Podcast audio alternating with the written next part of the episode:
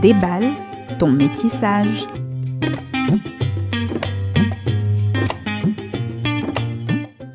Bonjour et bienvenue sur Déballe ton métissage, le podcast qui déballe les sujets et problématiques liés à la multiracialité, qu'on appelle aussi métissage. Podcast vous est présenté par votre hôte, Marine, et aujourd'hui je vais vous parler de métissage et de comment les personnes métisses sont perçues. On parle de passing, presenting ou d'identité raciale, présupposée ou présumée. Dans une première partie, je vous partagerai mes définitions et en seconde partie, nous recevrons le témoignage de Daphné.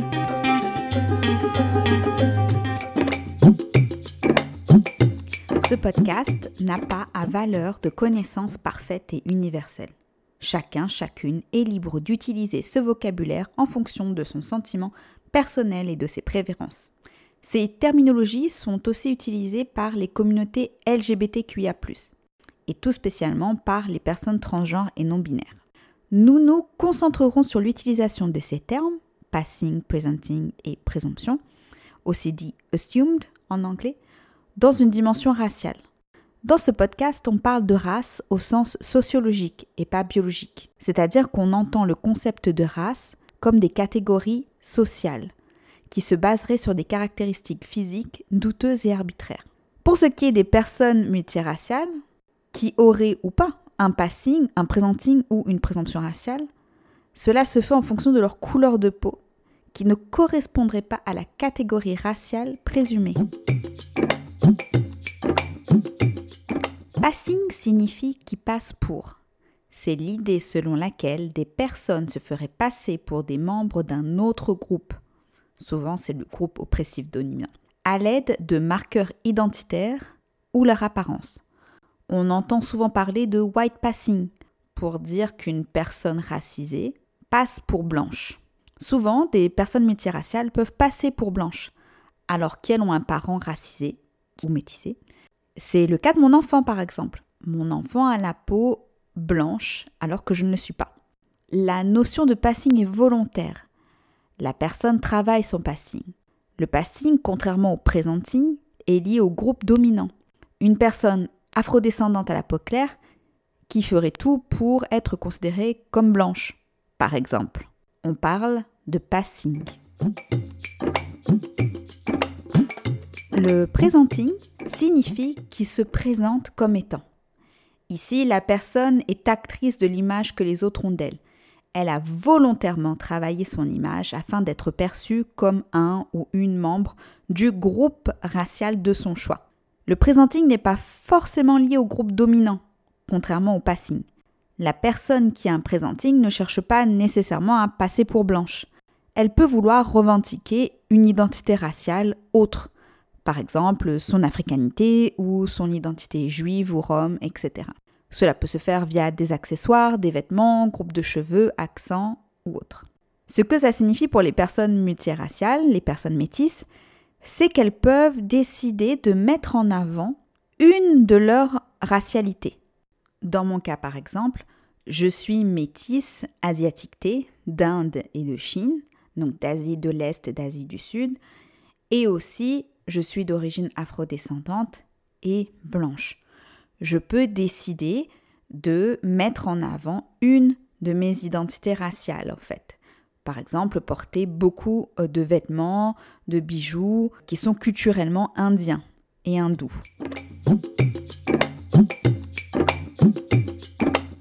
Assumed, ou ce que j'appelle identité raciale présupposée ou présumée car on présume l'identité d'autrui sans preuve aucune. Cela n'a donc rien à voir avec la personne elle-même, mais bien avec le groupe extérieur et comment ses membres perçoivent cet individu? Et cela qu'importe que la personne ait un presenting, passing ou non. Cette identité présumée est bien plus souvent présente qu'un passing ou un presenting. Combien d'entre nous avons eu droit à des interactions malaisantes du genre? Ah bon, mais tu pas du tout asiatique. Oh, tu te considères comme noir. Ah, je te pensais de tel ou tel groupe racial. Oh, je ne te vois pas du tout comme ça, je n'aurais pas dit, et tant d'autres. On peut, du fait de cette identité présumée, ne pas pouvoir intégrer les groupes avec lesquels nous partageons nos identités, ou euh, mettre à l'aise les racistes. Une personne dont les deux parents sont métis, par exemple, mais dont on présume qu'elle est blanche ou blanc, aura du mal à intégrer les groupes raciaux de ses parents, qui pourtant protégeraient sa santé mentale. Pour les personnes métisses ou multiraciales, avoir un passing ou un presenting peut aussi aider leur santé et participer à les garder en sécurité. Je ne veux nullement juger qui que ce soit. Nous nous protégeons comme nous pouvons. En revanche, il est important d'arrêter de présumer de l'identité raciale d'autrui. Je ne dis plus par exemple que mon enfant est white passing, qu'il passe pour blanc, car ce n'est pas à moi de définir son identité raciale. En le faisant, je lui impose ma perception de son identité et je ne lui laisse aucun choix. Bien entendu, on ne peut pas empêcher autrui de présumer de nos identités raciales, mais peut-être que nous pouvons essayer de ne plus le faire, puis éduquer autrui à ne plus le faire non plus. Attention, dans cet épisode, nous parlerons de racisme, de microagressions et aussi de racisme scolaire et de harcèlement scolaire.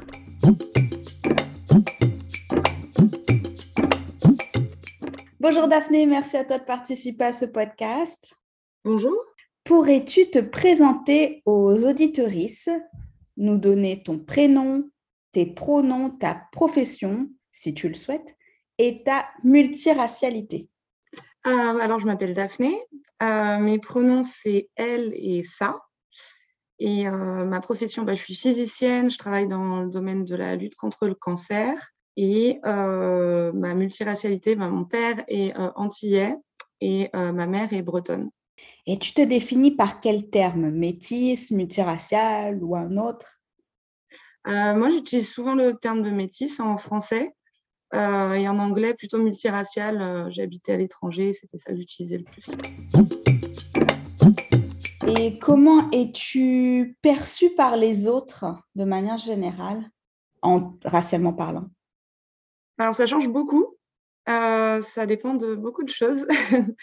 Euh, ça dépend déjà de si on est en été ou en hiver. Euh, je pense que c'est le critère principal. je suis beaucoup plus foncée de peau en été qu'en hiver et du coup, les gens découvrent en fait bah, justement ce métissage.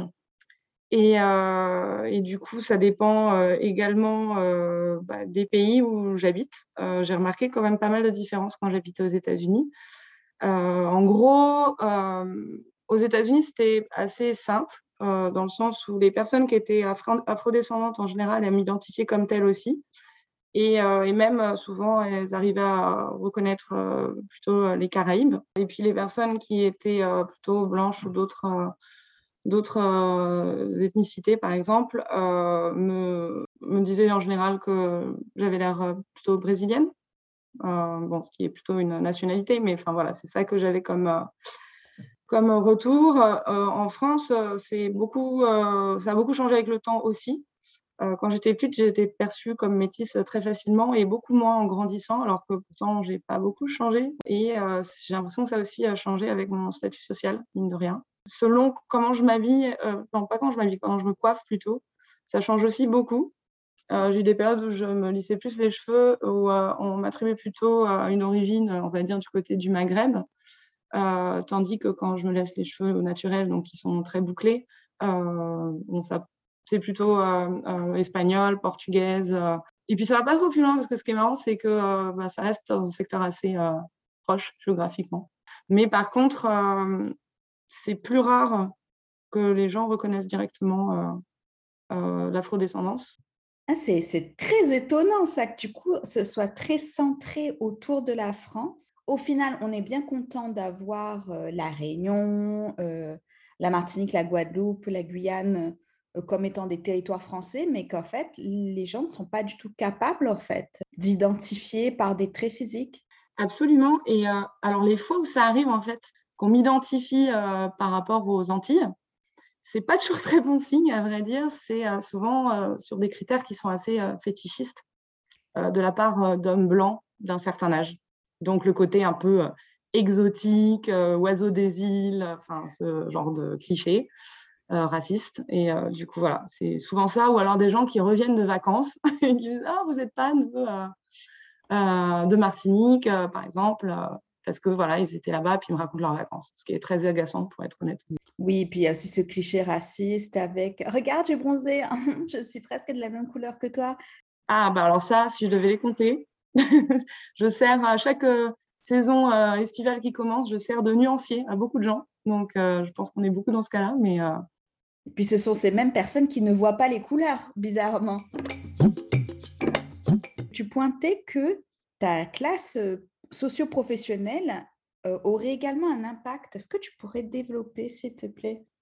J'ai pas eu euh, l'occasion de creuser énormément, mais j'ai la sensation, j'ai l'impression qu'en fait, avec le temps qui passait et mon évolution dans les études déjà, il euh, faut savoir que j'ai fait de très longues études et que on m'a plus en fait identifiée comme blanche au fur et à mesure que, que j'avançais dans les études. Alors, je viens de Bretagne, enfin c'est là où j'ai grandi. Euh, j'ai euh, subi quand même, alors à ma petite échelle, parce que justement j'ai un gros white passing, mais quand même quelques euh, démonstrations de racisme assez. on m'a même mis des trucs dans les cheveux, enfin des choses comme ça. C'était, je me suis jamais fait agresser, j'ai pas subi de grosses discriminations ou quoi que ce soit, mais j'ai été, on va dire. En face de personnes racistes qui se gênaient pas spécialement pour me le dire ou même euh, même parmi les enfants. Euh, le N-word est euh, passé à plusieurs reprises, par exemple. Mais on était, enfin, c'est-à-dire qu'il n'y avait pas avait pas du tout de diversité. Donc je me disais, c'est parce que en fait, euh, je ressemble pas aux autres qu'on m'identifie comme tel. Ensuite, je suis partie à vivre à Toulouse pour mes études et, euh, et c'est vrai que j'ai eu la sensation que plus j'avançais dans les études et moins on m'identifiait comme blanche, euh, plus on m'identifiait comme blanche, pardon. Et euh, je me suis quand même posé la question si c'était pas parce qu'en fait j'atteignais des milieux quand même très privilégiés ou c'était peut-être tout simplement pas, les gens n'imaginaient pas euh, que je puisse avoir un bagage ethnique différent ou multiracial ou quoi que ce soit. c'est une question que moi je me suis posée, mais j'ai pas de preuve évidemment de ça. Voilà. C'est super intéressant ce que tu dis, ça mériterait un épisode de podcast. Alors, du coup, tu disais que tu avais un white passing, mais est-ce que c'est quelque chose du coup que tu travailles ou pas du tout? Ce sont les, gens qui font de la présomption raciale. Je ne peux pas répondre par oui ou par non euh, pour ça. Alors, je dirais qu'en tout cas, maintenant, non. Là, je peux le dire. Euh, je pense que quand j'étais plus petite, donc j'ai une mère qui est blanche, euh, qui me ressemble d'ailleurs pas du tout physiquement. On a souvent pensé que j'étais adoptée quand je suis juste avec elle, alors que mon père, je suis un peu son portrait craché. Et, euh, je pense que quelque part, euh, inconsciemment, elle a toujours un peu pensé qu'il valait mieux que je passe pour blanche. Voilà. Je, c'est difficile forcément à admettre pour elle, euh, évidemment, mais je pense que c'était le cas. Et je pense que ça a joué euh, de, dans ma façon peut-être de me présenter euh, parce que je recevais comme commentaire de sa part. Ensuite, euh, je pense qu'il y a une période où je me suis juste complètement désintéressée de ces questions-là et peut-être que quelque part inconsciemment ça m'arrangeait, je sais pas trop. Euh, enfin, j'avais pas encore détricoté déconstruit euh, toutes ces questions-là. Et, euh, et puis à une époque, j'ai découvert que je pouvais me lisser les cheveux. et alors, je dirais pas que c'était foncièrement que je voulais me faire passer pour autre chose, mais il y avait quand même une envie de changer d'apparence. Donc, il y a forcément quelque chose derrière même si c'était pas moi qui voulais euh, me faire passer pour blanche parce que voilà, c'est ce que je voulais. Et, euh, donc, euh, plus récemment, dans les dernières années, j'ai commencé à comprendre davantage justement les implications que tout ça avait. Et non seulement je ne veux pas me présenter comme blanche, je me reconnais absolument pas comme blanche. Je pense qu'à une certaine période, c'était peut-être un peu plus flou. Et est-ce que tu penses que la perception que les autres ont de toi t'affecte émotionnellement, voire aussi physiquement? Alors, euh, physiquement, je ne sais pas, je ne crois pas. Euh, émotionnellement, oui, euh, énormément. Bah, comme je le disais juste avant, je ne me sens pas blanche et du coup, je ne supporte pas en fait qu'on projette ça sur moi sans mon accord, on va dire. J'ai d'ailleurs eu des colères, on va dire, à ce sujet-là, que j'ai pas forcément exprimé auprès des gens, ou en tout cas pas autant que j'aurais voulu, parce que c'est toujours difficile d'exprimer ces choses-là. On a aussi peur de s'en prendre plein la tête hein, en face. Euh, mais euh, je me souviens, alors, quand j'ai habité aux États-Unis, pendant un moment, il y avait euh, la période, on va dire, principale de, de Black Lives Matter de ces dernières années, on va dire. Et on avait beaucoup de discussions à ce sujet-là. Et je me souviens d'avoir des amis européens, mais blancs, qui parlaient et qui me mettaient en fait de leur côté, euh, de leur côté racial en fait. Et, euh, je m'étais vraiment très offusquée euh, de ça, puisque pour moi c'était assez insupportable en fait. Comme chose que justement on vivait en plus un, un événement qui me touchait très particulièrement, qui me touche moi, mais aussi finalement toute une partie de ma famille, enfin et toute la partie afrodescendante, donc ça me prend un peu au trip. Et on me forçait en fait une image qui correspondait à une image raciale que je refusais. C'était assez difficile. Et euh, de manière générale, après, au quotidien, euh, c'est vrai que j'ai tendance à m'agacer, mais euh, j'ai du mal à l'exprimer parce que tout de suite, j'ai l'impression d'être dans, dans une agression des personnes qui me disent ça. Et souvent, c'est une personne que j'apprécie, donc c'est très difficile de, de, savoir comment réagir. Mais, mais les gens qui peuvent me dire Ah, ah mais on ne dirait pas, ça se voit pas, quand ça sous-entend un petit peu, comme si c'était un peu pour presque pour me rassurer. Enfin, je sais pas comment exprimer, ça, mais enfin, ce n'est pas quelque chose que j'ai envie d'entendre. Et en tout cas, euh, quand on me le dit, ce n'est pas quelque chose qui me fait plaisir, en fait. Et à l'inverse, euh, ça peut aussi m'affecter dans le bon sens, justement, quand euh, j'ai un sentiment finalement de, de reconnaissance de l'identification que, que j'ai de moi. J'ai une copine gabonaise, par exemple, qui a toujours considéré que comme j'étais afrodescendante, bah, la question se posait pas. Et enfin, j'étais pas blanche et puis c'est tout. Enfin, pour elle, c'est euh, c'est très très clair. Et le fait d'entendre ça, bah, moi, ça me faisait énormément de bien émotionnellement. Euh, ça m'apportait beaucoup de ouais de calme intérieur, je, je dirais. C'est quelque chose qui est très intéressant, la distinction à faire entre afrodescendant et noir. Et on peut être afrodescendant et ne pas être noir. Après, chacun s'identifie comme il le veut, mais il y a un vécu, il y a des macro et micro-agressions euh, qui sont liées spécifiquement à notre appartenance raciale. Et euh, on peut parfaitement se sentir touché par le mouvement Black Lives Matter parce que ça va toucher des membres de, des personnes qu'on apprécie et qui, elles, sont perçues comme noires. En aucun cas, ça ne délégitimise le fait que nous soyons afro-descendantes. Oui, c'est ça. Et euh, je pense que j'ai appris à me définir peut-être un peu plus euh, comme afrodescendante parce que je voulais pas trop utiliser le terme noir parce que je considère que ben justement, enfin à la limite je parlerais de light skin. C'est vrai qu'on n'utilise pas du tout ces choses-là en France parce que enfin on est euh, pas mal euh, en retard peut-être sur sur ces questions-là par rapport aux États-Unis qui creusent le sujet depuis longtemps, mais je, je, je, je sais que je suis pas exposée aux discriminations qu'une personne qui va être dark skin. Donc, je ne peux pas, euh, en fait, euh, revendiquer. Euh, je me, moi, personnellement, en tout cas, c'est quelque chose qui me convient pas. Mais par contre, je me revendique comme non blanche et comme métisse. Je trouve que afrodescendant, ça, ça apporte beaucoup plus d'informations sur, finalement, enfin, selon le contexte, c'est plus précis pour moi et j'aime bien. Petite note pour les auditeurs et auditrices. Light skin veut dire la peau claire et dark skin veut dire la peau foncée. Et est-ce que toi-même, parfois, tu présumes de l'identité raciale d'autrui? Alors peu, parce que j'ai tendance à pas euh, forcément. Euh, je crois pas que ce soit. C'est pas que je vois pas les couleurs, hein.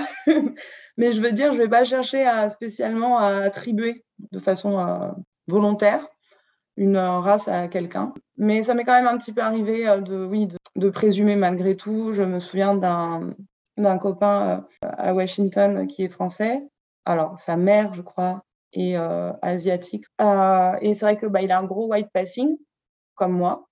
Et on en a beaucoup parlé ensemble, mais je ne l'avais pas vu et du coup, j'ai présumé euh, qu'il était blanc.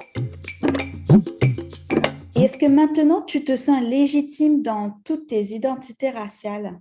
Je ne sais pas si je... le terme légitime, je ne suis pas encore sûre. On parle aussi de syndrome, syndrome de l'imposteur pour ça. Alors, je, comme je l'ai déjà pas mal dit, je ne me sens pas blanche, donc euh, je me sens pas non plus spécialement légitime comme blanche, mais c'est une revendication, donc c'est autre chose. Euh, mais j'ai peur qu'on me refuse un petit peu, en fait, mon identité afro-descendante. C'est une, sorte de crainte interne, un syndrome de l'imposteur, qui est aussi, je pense, lié au fait que même si j'ai baigné dans une culture qui incluait la culture antillaise, je n'y ai pas vécu. Euh, j'y ai pas voyagé non plus. C'est un projet que j'ai. Mais du coup, il y a toujours eu un gros déséquilibre en fait entre, les deux aspects. on va dire breton, même si c'est encore autre chose que français de l'hexagone plus classique parce qu'il y a aussi une, identité, une culture particulière. Mais en tout cas, voilà, de ce fait-là, euh, je me sens pas complètement légitime et j'ai souvent peur qu'on me reproche en fait de m'identifier comme telle, même si je sais au fond de moi que c'est le cas, mais euh, ça reste une crainte. Eh bien, merci beaucoup, Daphné, d'avoir accepté de participer à ce podcast. C'était extrêmement intéressant. Je pense qu'on a tous et toutes beaucoup appris, donc merci beaucoup à toi. Ah, merci à toi, c'était super. Ce que je conclus de tout ça, c'est que ces terminologies sont nouvelles. Nous allons certainement les traduire, beaucoup mieux que ce que je viens de faire, et nous les approprier. Il ne faut pas non plus juger les personnes multiraciales faisant appel à un passing ou un presenting volontairement. Nous ne savons pas dans quel contexte elles en ont besoin il peut y aller de leur sécurité et de leur santé mentale ou physique. Présumer de l'appartenance raciale d'autrui peut d'ailleurs impacter la santé d'autrui, car on leur impose notre vision et notre perception. Laissons les gens nous dire comment elles se voient. Imposer une catégorie raciale à autrui, c'est jouer le jeu raciste des catégories raciales. Certes, elles existent malheureusement, d'un point de vue sociologique, mais cela ne veut pas dire que nous devons les utiliser pour définir autrui. Autrui peut se définir seul. Cet épisode se termine, merci à vous de l'avoir écouté. Abonnez-vous pour être sûr de ne pas rater le prochain. Mettez un maximum d'étoiles ou un commentaire positif si cela vous a plu. Si vous souhaitez partager vos expériences et de nouvelles terminologies, vous pouvez m'écrire sur le compte Instagram at métissage ou par email à déballe.ton.métissage.gmail.com Ce podcast est produit et réalisé par Marine. Il a été enregistré sur le territoire tamien, aussi appelé le sud de la baie californienne américaine.